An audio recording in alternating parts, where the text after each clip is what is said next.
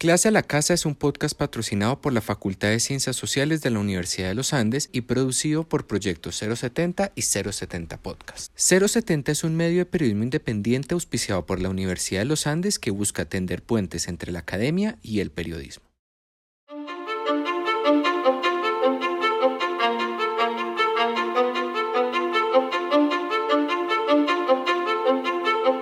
La Universidad de los Andes sigue. Esto es Clase a la Casa una continuación virtual de la iniciativa Clase a la Calle, que cumple ya cuatro años en su esfuerzo por sacar a la academia de los salones de clase. En este podcast, profesores de la Universidad de los Andes conversarán sobre los retos que el COVID-19 nos propone como comunidad. Es el turno de las ciencias sociales. Esto es Clase a la Casa, historias para lo que viene.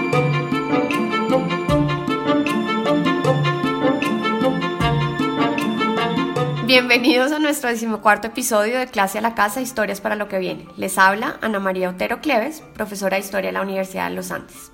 Hoy hablaremos sobre Venezuela, Colombia y la realidad migratoria. Nos acompaña para hablar de este tema Víctor Mijares, profesor del Departamento de Ciencia Política de la Universidad de los Andes. Víctor es doctor en Ciencia Política en la Universidad de Hamburgo, magíster en Ciencia Política de la Universidad Simón Bolívar en Caracas, especialista en Derecho y Política Internacional y licenciado en Ciencias Políticas de la Universidad Central de Venezuela. Sus intereses de investigación incluyen temas de seguridad internacional, política exterior y geopolítica del petróleo, asimismo como las relaciones exteriores de Venezuela. Víctor, eh, muchísimas gracias por acompañarnos. Ana María, un placer estar acá. Eh, Víctor, quería comenzar eh, con una reflexión como amplia para poder ya eh, entrar en tema.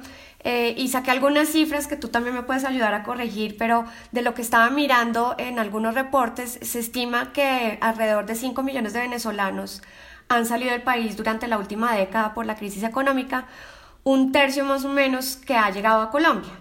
Eh, algunas cifras como las del Observatorio Venezuela de la Universidad Rosario dicen que alrededor del 90% de ellos vive la economía informal. Y desde que comenzó la cuarentena en Colombia, también se ha hablado mucho de que los venezolanos han tenido que regresar a su país. Y los analistas argumentan eh, que su principal causa de eso es precisamente que muchos dependen de la economía informal. Entonces me gustaría comenzar, eh, digamos, en este contexto por preguntarte sobre este fenómeno migratorio, pero a la luz de las relaciones internacionales, que es tu tema eh, de interés y de experticia, y para ser más concreta, eh, que nos ayudes a comprender en qué medida las relaciones Colombia-Venezuela han marcado y determinado esta dimensión, digamos, de la crisis migratoria. Mi pregunta concreta, Víctor, y acá ya podemos como entrar en tema, es cómo ha enfrentado el gobierno de Nicolás Maduro la pandemia y por qué es fundamental comprender su reacción desde el punto precisamente de las relaciones internacionales. Bien, Ana María, como, como, como tú has visto, como las personas que nos, que nos están viendo uh, han visto, ha habido distintas formas de abordar la pandemia, distintas formas de eh, plantearse y de encarar esta uh, situación tan grave y, y de escala global que estamos viviendo. Y eh, algunos presidentes, ¿verdad? Como es el caso en América Latina, por ejemplo, el caso de Bolsonaro en Brasil o de López Obrador en México, han sido más bien negligentes con, con, con, el tema de la pandemia. Entonces eso nos ha hecho pensar, bueno, que esto quizás no tenga un perfil ideológico muy, muy definido, sino que tenga que ver más bien como con personalidades, con trayectorias. En el caso de Nicolás Maduro en particular, yo lo comparo un poco más con lo que está pasando en Europa Oriental, muy particularmente el caso eh, de Hungría o el caso um, en menor medida de Polonia, y es uh, que se están aprovechando de la situación de la pandemia, de la situación que tiene que ver con el confinamiento, para poder efectivamente tener mayor control político sobre el país y sobre la, la, la sociedad, sobre la población venezolana. Esto eh, en un momento en el cual, eh, aunque no aparezca en los medios, ha habido muchísimas protestas por servicios públicos en Venezuela, hay, muchísimas protestas que ya están perdiendo, una cosa interesante, están perdiendo el carácter político en sí mismo y están convirtiéndose más en protestas, insisto, por servicios, por eh, asistencia por parte del Estado. Recordemos que la sociedad venezolana, una sociedad, digamos, que ha vivido del petróleo durante un siglo, ha venido generando, desarrollando una, una relación muy dependiente frente a ese estado petrolero que fue en otrora, digamos, muy rico y muy poderoso y muy servicial frente a esa población, pero que ahora no tiene los mismos recursos. Eh, eh, el mes pasado, eh, de acuerdo a los datos que, que se vienen manejando, ningún taladro petrolero funcionó en Venezuela, con lo cual ya nos damos cuenta de cuál es la dimensión de la crisis de un petroestado que no produce petróleo, que no tiene capacidad para seguir produciendo petróleo. Entonces, esto ha llevado obviamente a una situación de endurecimiento de la política por parte de Nicolás Maduro, una tendencia autoritaria plena ya en el caso de, Venezuela y la pandemia ha sido atendida entonces también de forma autoritaria, a través de mecanismos de control, a través de em, eh, las limitaciones a la movilidad de las personas, a través de, em, de mecanismos que obviamente parecerían estar más pensados para controlar la protesta ah, social, ¿verdad? Más que para controlar la pandemia.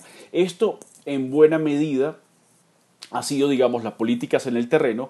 No ha funcionado del todo porque las protestas se siguen dando, ha habido muchísima acumulación de gente en puntos, digamos, de, del país, ha habido protestas que obviamente no respetan para nada la distancia social y además de esto parte del tratamiento, más allá del terreno, tiene que ver con las cifras. Ha habido muchos cuestionamientos por parte de los organismos privados, públicos, que manejan el tema de las cifras. La Universidad Johns Hopkins, por ejemplo, ha cuestionado las cifras que da el propio eh, gobierno de Nicolás Maduro porque no parecen ser estadísticamente consistentes con la propia región. Entonces, eh, parte ha sido entonces control de, eh, de, la población en el terreno, pero también control de las estadísticas, control de la verdad, que ha sido un elemento muy importante para el sostenimiento del régimen en Venezuela.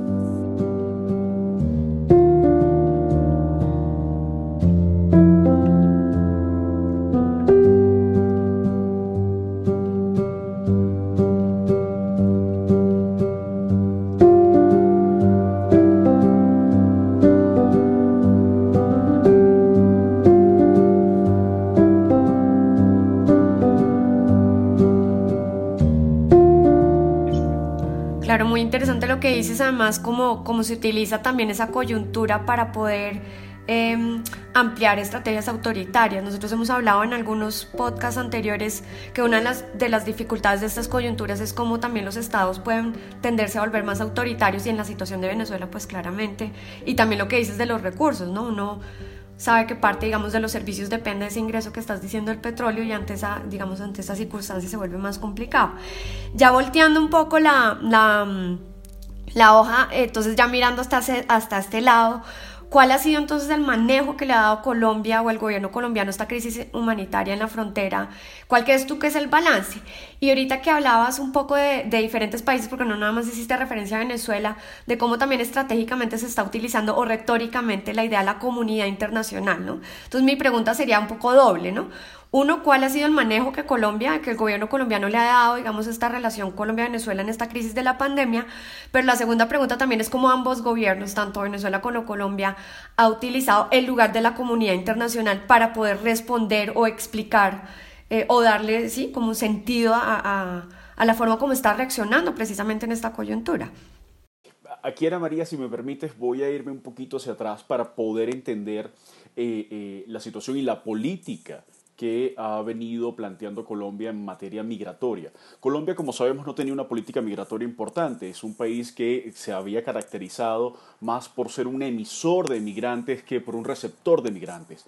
Pero la situación venezolana lo lleva a convertirse en un receptor de migrantes, en uno de los principales receptores de migrantes en los últimos años, quizás solamente después de Turquía, que ha recibido eh, migrantes y refugiados de Siria. Entonces, comienza un proceso eh, que, que, tuvo que ser acelerado, tuvo que ser muy rápido y en el cual eh, hay que tomar en consideración políticas de dos gobiernos, de dos presidentes, tanto el presidente Juan Manuel Santos como el presidente Iván Duque, porque va a haber una continuidad. Generalmente se ve como, bueno, esto es la lucha típica del uribismo contra el santismo, pero en política migratoria hay una cosa muy interesante y es ha habido continuidad. Y esa continuidad ha sido muy provechosa para esa política migratoria y para los venezolanos en general. ¿Y por qué lo digo? Bueno, Juan Manuel Santos digamos, lleva adelante una política en la cual la política migratoria, digamos, todo lo que tiene que ver con migración, pasa de ser un problema de seguridad, la, oficina migratoria estaba en el DAS, pasa de ser un problema de seguridad y se transforma en un problema diplomático, porque se crea Migración Colombia que pasa a ser una administración dependiente de Cancillería. Entonces, es una cosa interesante, Ana María, porque pasamos de un asunto de seguridad, la migración como un problema de seguridad, a la migración como un asunto diplomático. Ese es el primer, el primer punto. Diplomático consular, naturalmente. Eh, pero además comienza a darse un proceso de modernización, de, agilidad por parte de los distintos mecanismos que va creando Migración Colombia. Allí hay que darle mucho crédito al ex director de Migración Colombia, Christian Kruger, porque efectivamente llevó adelante una política muy interesante de modernización que nos permite hoy en día tener más control y mayor, eh, mayores datos, mejores datos sobre la migración venezolana en Colombia de lo que se tuvo durante 30, 40 años de la migración colombiana en Venezuela, con lo cual hay muchísimos mitos, cifras infladas, este, se llegó a hablar de que había 7 millones de colombianos en Venezuela, eh, eh, hay otros datos que dicen que en realidad llegaron a ser como máximo 700 mil, entonces Naturalmente eso tuvo que ver con el desorden administrativo que hubo ¿verdad? durante tantos años en Venezuela y eh, en contraste con eso vamos a ver entonces una política migratoria colombiana que, insisto, tiene mucho de continuidad y ha sido muy beneficiosa en ese sentido. Ahora bien, el problema que enfrenta Colombia con la migración, sobre todo la última oleada migratoria venezolana, en tiempos de mayor crisis eh, política, pero sobre todo obviamente de impacto económico, tiene que ver fundamentalmente más con la política exterior que con la política migratoria. Yo no veo problemas en la política migratoria, parece una política muy coherente, muy sana, muy bien llevada, pero en política exterior hay muchísimos problemas. Y esos problemas no son solamente de Colombia, son de toda la coalición, empezando por el Grupo de Lima, pasando por la relación con los Estados Unidos, pasando por una relación que naturalmente es importante para Colombia, yo como politólogo internacionalista la entiendo, es importante para Colombia, incluso podría hasta decir que es beneficiosa para Colombia en materia de estabilidad, esto puede ser, puede ser eh, un poco polémico, pero, pero que al estar atada la relación tan estrecha con los Estados Unidos, termina Colombia atada también a una política exterior que ha sido un poco errática el caso de los Estados Unidos, muy particularmente errática en el caso venezolano. La comunidad internacional, como tú dices, no ha entendido muy bien todavía de qué se trata el régimen venezolano terminan comparándolo con dictaduras clásicas militares al estilo Pinochet y que en algún momento podría haber alguna presión social que llevará a unas elecciones y que masivamente ganará una especie de referéndum y allí, digamos, se reinaugurará la democracia venezolana. Yo creo que eso no tiene nada que ver con eso, tiene mucho más que ver con, con sus fuentes originales. Sus fuentes originales son, eh, digamos, gobiernos autoritarios de corte, digamos, socialista, muy al estilo eh, cubano, que terminan instalando eh, formas de control eh, totalitaria o cuasi totalitaria, y esto obviamente hace que sea mucho más difícil su remoción. Ante eso no hay, al parecer, mucha claridad por parte del Departamento de Estado, no hay mucha claridad por parte de la propia Cancillería colombiana, o sí hay claridad, pero no hay forma de, de, incidir directamente allí, porque los costos de incidir en la situación política venezolana son muy altos. Son altísimos para los Estados Unidos, podrían ser mucho más altos para Colombia. Y ya te has dado cuenta que la región se ha venido un poco distanciando de todo eso. Ya casi no se habla del grupo de Lima. El presidente Piñera ha, ha, vuelto a instalar su embajada en Caracas, con lo cual, sí, por un lado, retóricamente eh, eh, apoya y reconoce a Guaidó, pero en la práctica tiene una embajada que reconoce a Maduro. Eh, lo mismo podemos ver con lo que pasó con este tribunal en, en, en, Inglaterra, ¿no? que reconoce como presidente Guaidó porque dice el gobierno británico reconoce como único presidente de Venezuela a Juan Guaidó, pero resulta que todavía hay misiones diplomáticas, digamos, del el gobierno de Maduro en Londres y de, eh, del Reino Unido en Caracas. Entonces, no ha habido ese reconocimiento, pareciera mucho más público, mucho más espectacular, mediático, pero muy poco en materia ah, de derecho internacional en la práctica. En la práctica sigue habiendo un reconocimiento del gobierno de Nicolás Maduro. Esto es, digamos, desde el punto de vista de ciencia política y derecho internacional, innegable. Y eh, creo que Colombia ha tratado de hacer lo que puede con sus pocos medios en un momento muy, particularmente difícil, porque recuerda que cuando se da la, las oleadas migratorias de colombianos a Venezuela, que son oleadas migratorias muy viejas, es decir, eh, eh, eh, mi propio abuelo era hijo de colombianos, santanderianos. Entonces, lo que vamos a ver es que el grueso de la migración que llega a Venezuela va a llegar a un país rico, va a llegar a un país que va a estar disfrutando de eh, renta petrolera abundante, que está disfrutando de estar llegando a lo que era el segundo productor de petróleo del mundo y el primer exportador del mundo, muy por encima incluso de Arabia Saudita antes de los años 70. Entonces estamos llegando a un país rico, se está llegando a un país rico, durante un periodo de casi más de medio siglo. En cambio, a Colombia se ha llegado a una situación económicamente, Colombia es una, economía estable en Sudamérica, pero no es una economía que crezca a una velocidad que pueda absorber ese número tan importante de venezolanos que ha llegado.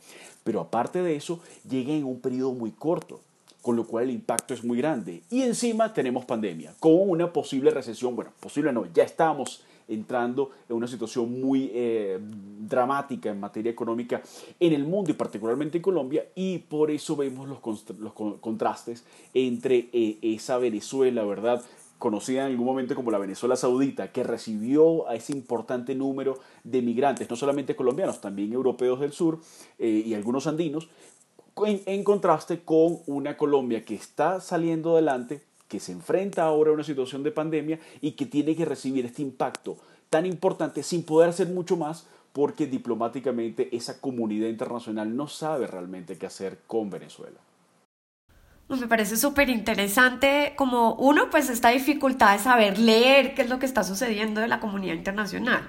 Em, ¿no? De, realmente cómo medir y a quién darle, pues en términos de derecho internacional es súper importante saber cuál es el gobierno legítimo, etc. Entonces, también leer cómo, cómo reaccionar, entiendo que hay una dificultad eh, enorme. Y lo que dices de la migración, eh, a mí siempre se me sale lo historiador acá, pero me parece muy interesante cómo estás dando la particularidad de esta coyuntura. Uno sí ve mucho la gente hablando diciendo, bueno, pero finalmente Venezuela recibió a muchos colombianos, ¿no? Eh, eh, como tratando de comparar las experiencias migratorias, pero lo que dices tú es que si hay una particularidad, uno, que están llegando a Venezuela en el momento que llegaron a un país que tenía los recursos y una economía pujante, mientras que Colombia recibe pues a una gran migración de, de como de de un impacto muy grande porque recibe un número importante en muy corto tiempo, que es lo que entiendo que me estás diciendo.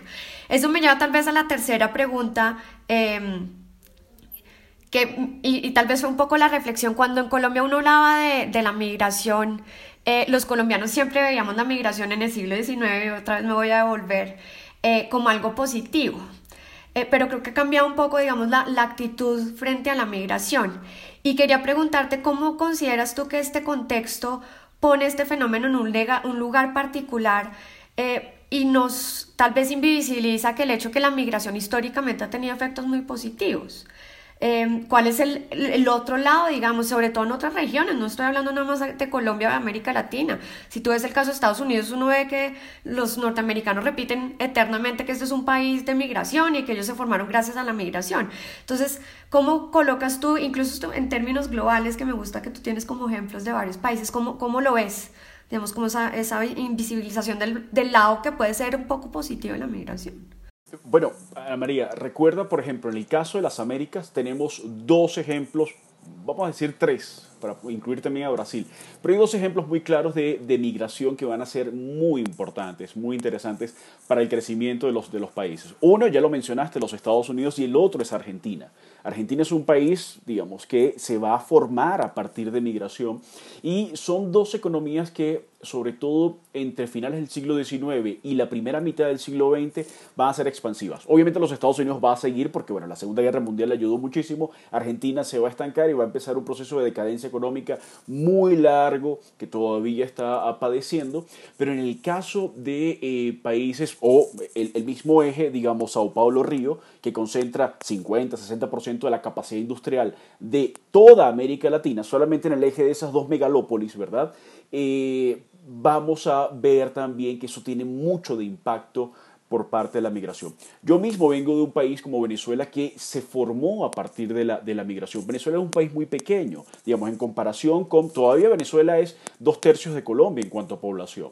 Y eh, como tú conoces bien eh, como historiadora, tanto la guerra de independencia en Venezuela, que fue mucho más larga y mucho más cruenta que en otros países de la región, más la guerra federal, que fue una guerra civil a mediados del siglo XIX, va a dejar a Venezuela en una situación muy dramática, muy dramática, en cuanto, digamos, en términos demográficos y en términos económicos. El petróleo es el que saca a Venezuela nuevamente adelante, ¿verdad? Este, y bueno, la convierte en ese petroestado que hoy en día, petroestado que no produce petróleo, pero bueno, sigue siendo un, todavía petroestado. Eh, la migración ayudó, digamos, en la medida en que hubo esa expansión económica de Venezuela, la migración ayudó a la modernización del país, a la incorporación de nuevos conocimientos, a la, incorporación eh, eh, de, capacidad industrial, de capacidad eh, laboriosa. De, en eso fueron muy importantes, obviamente, italianos, portugueses, españoles, pero también colombianos que llegaron, ¿verdad?, con un conocimiento acerca de las capacidades, por ejemplo, el conocimiento sobre el trabajo en el campo, el conocimiento agrícola, que, es tan importante en Colombia y que es tan marginal en Venezuela, pero que las buena parte de esas capacidades tenían que ver también con ese conocimiento que iba llegando. Entonces, ese, ese, esa, ese impacto va a ser muy importante, pero hay, aquí hay que decirlo, hay, y volvemos al punto anterior, hay un elemento que es, que es importante. En la medida en la cual existan capacidades económicas para absorber la migración, va a haber un efecto positivo. Es decir, la migración tiene un efecto positivo en un país como Alemania porque tiene una economía expansiva. Estamos hablando, por ejemplo, en los, en los años 50, 60, 70. Pero si tienes una economía recesiva y a partir del año 2020 todas las economías del mundo van a ser recesivas, y vamos a tener un impulso en la migración, vamos a ver entonces una, un impacto negativo. ¿Por qué, ¿Por qué digo negativo?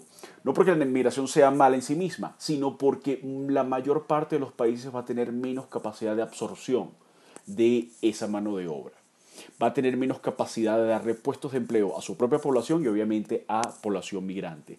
Y eso va a generar obviamente mayor malestar y vamos a tener no solamente pandemia, no solamente el virus, no solamente eh, eh, recesión económica, vamos a seguir viendo migración y eso nos va a generar mayores efectos xenofóbicos. Todos debemos estar, digamos, esperando eso. La xenofobia, digamos, funciona casi de forma mecánica sobre todo en los sectores, y eso está demostrado, que la, xenofobia tiene un impacto mayor en los sectores más necesitados, en donde efectivamente hay mayor carestía. Y allí es donde se manifiesta de forma más cruda y a veces violenta la xenofobia. Lo vamos a ver en Colombia, lo vamos a ver en Turquía, lo vamos a ver en, Europa, lo, lo, lo estamos viendo en Estados Unidos y hay que estar preparados para eso. Los estados tienen que prepararse entonces con políticas para sensibilizar a la población, pero sobre todo tratar de reanimar las economías, porque allí es donde yo creo que está el, punto, el punto más importante para poder tener entonces un mejor aprovechamiento, mayor rendimiento por cada migrante eh, que entre a los países.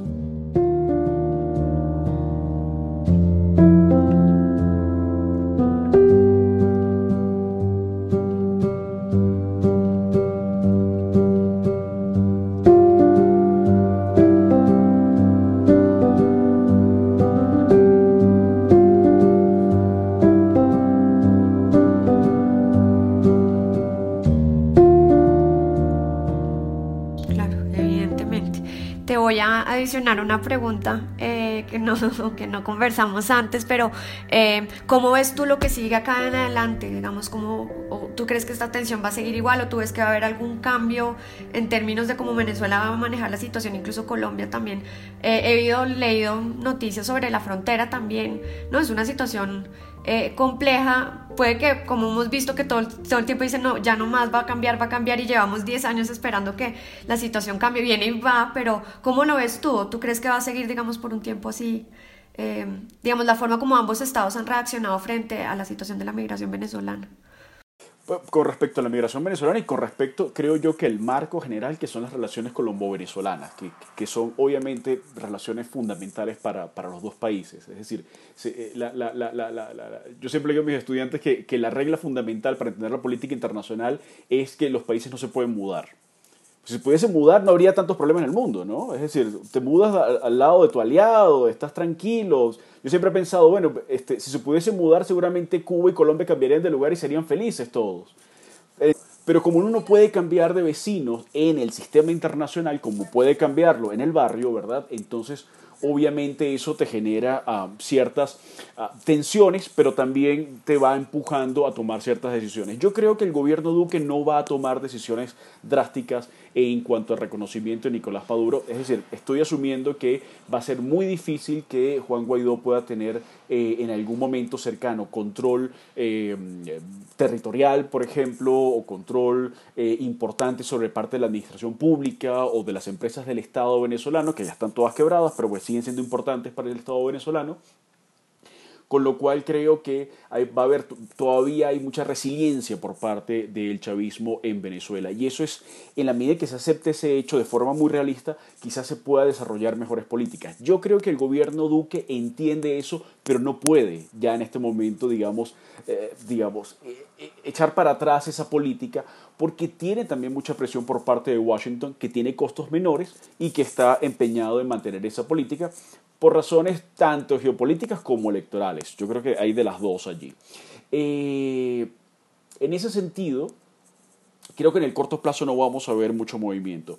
En el mediano y largo plazo, yo soy de la idea que eh, va a haber alguna suerte eh, de, de, restauración de las relaciones entre Colombia y Venezuela. Y, te, lo, te, lo, voy a decir, hay muchas razones para, para, para que esto ocurra.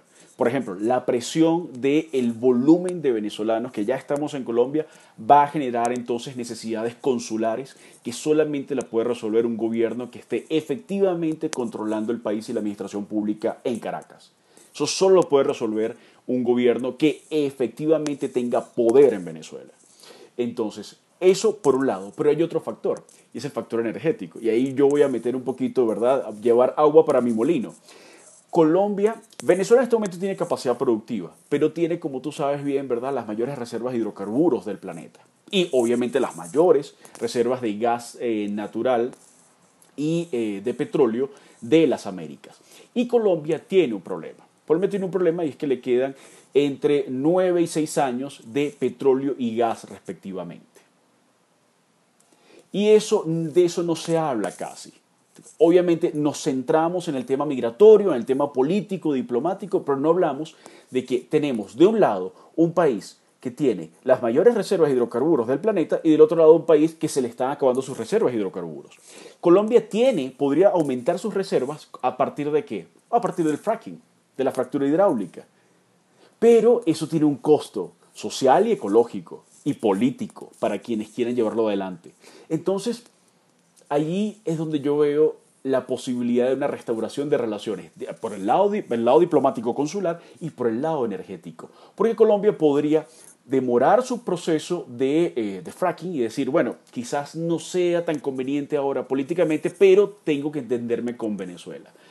Eh, si las presiones eh, medioambientales, de, de, movimientos ambientalistas en Colombia siguen siendo tan fuertes como han venido siendo y un partido como el Partido Verde sigue teniendo eh, incidencia en la opinión pública eh, colombiana, posiblemente, digamos, el dilema entre fracking y Venezuela se eh, decante hacia el lado venezolano. Y es por eso que mi predicción, es peligrosísimo lo que estoy haciendo, perdónenme, pero mi predicción, mi predicción es que en el mediano o largo plazo va a haber una restauración de relaciones que no son relaciones amistosas, van a ser relaciones, basadas en negocios muy estrictos, en negocios que tienen que ver con lo energético, que tienen que ver con lo consular, que tienen que ver con cierta regularización de los pasos fronterizos, pero que eh, efectivamente podría ser nuevamente funcional en un contexto, no, insisto, no siempre amistoso, pero conveniente para ambos estados.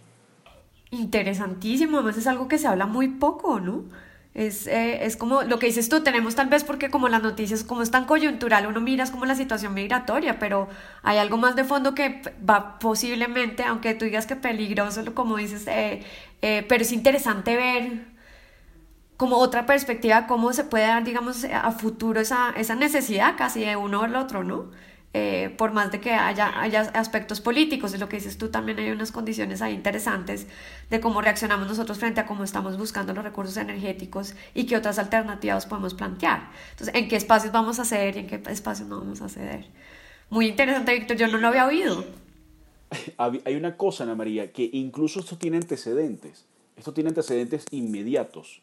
Y estos antecedentes inmediatos eh, tienen que ver con la infraestructura energética que conecta a Venezuela con Colombia y es que hay un gasoducto en la región del La Guajira que conecta a los dos países, que está abandonado en este momento, ya nadie se acuerda del gasoducto, pero que fue un proyecto muy interesante y que es la única conexión de gas de Venezuela con el mundo exterior y la única de Colombia con el mundo exterior.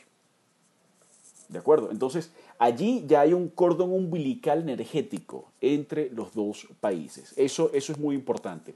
Y que ese gasoducto fue acordado por Hugo Chávez y Álvaro Uribe, con la presencia de Rafael Correa. Entonces, a veces, digamos, hay momentos donde la necesidad material, la necesidad energética, la necesidad económica empuja y saca del cuadro a las ideologías porque hay imperativos geopolíticos, imperativos geoeconómicos que terminan siendo efectivamente dominantes. Bueno, Víctor, pues eh, no me queda sino agradecerte por darnos este tiempo, por enseñarnos tanto.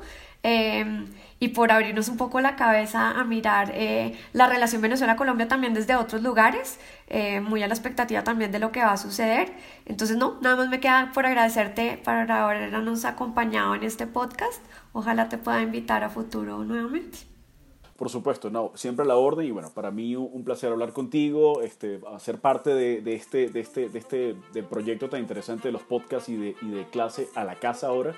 Y, nada, un saludo muy cordial a todos los estudiantes de la Universidad de los Andes y bueno, se les extraña mucho. Ay, tan divino, sí, a todos, sí, total. Eh, entonces, pues me despido. Quiero recordarle a la audiencia que pueden eh, encontrar el podcast de Clase a la Casa en varias plataformas. Está en Spotify, en Apple y en Google Podcast.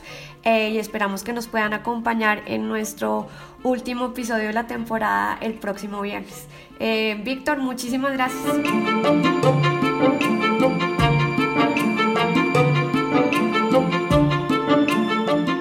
Este podcast fue producido y editado por el equipo de 070 Podcast. Alejandro Gómez Dugán, Natalia Arenas, Sebastián Payán, María Fitzgerald y Goldie Levy.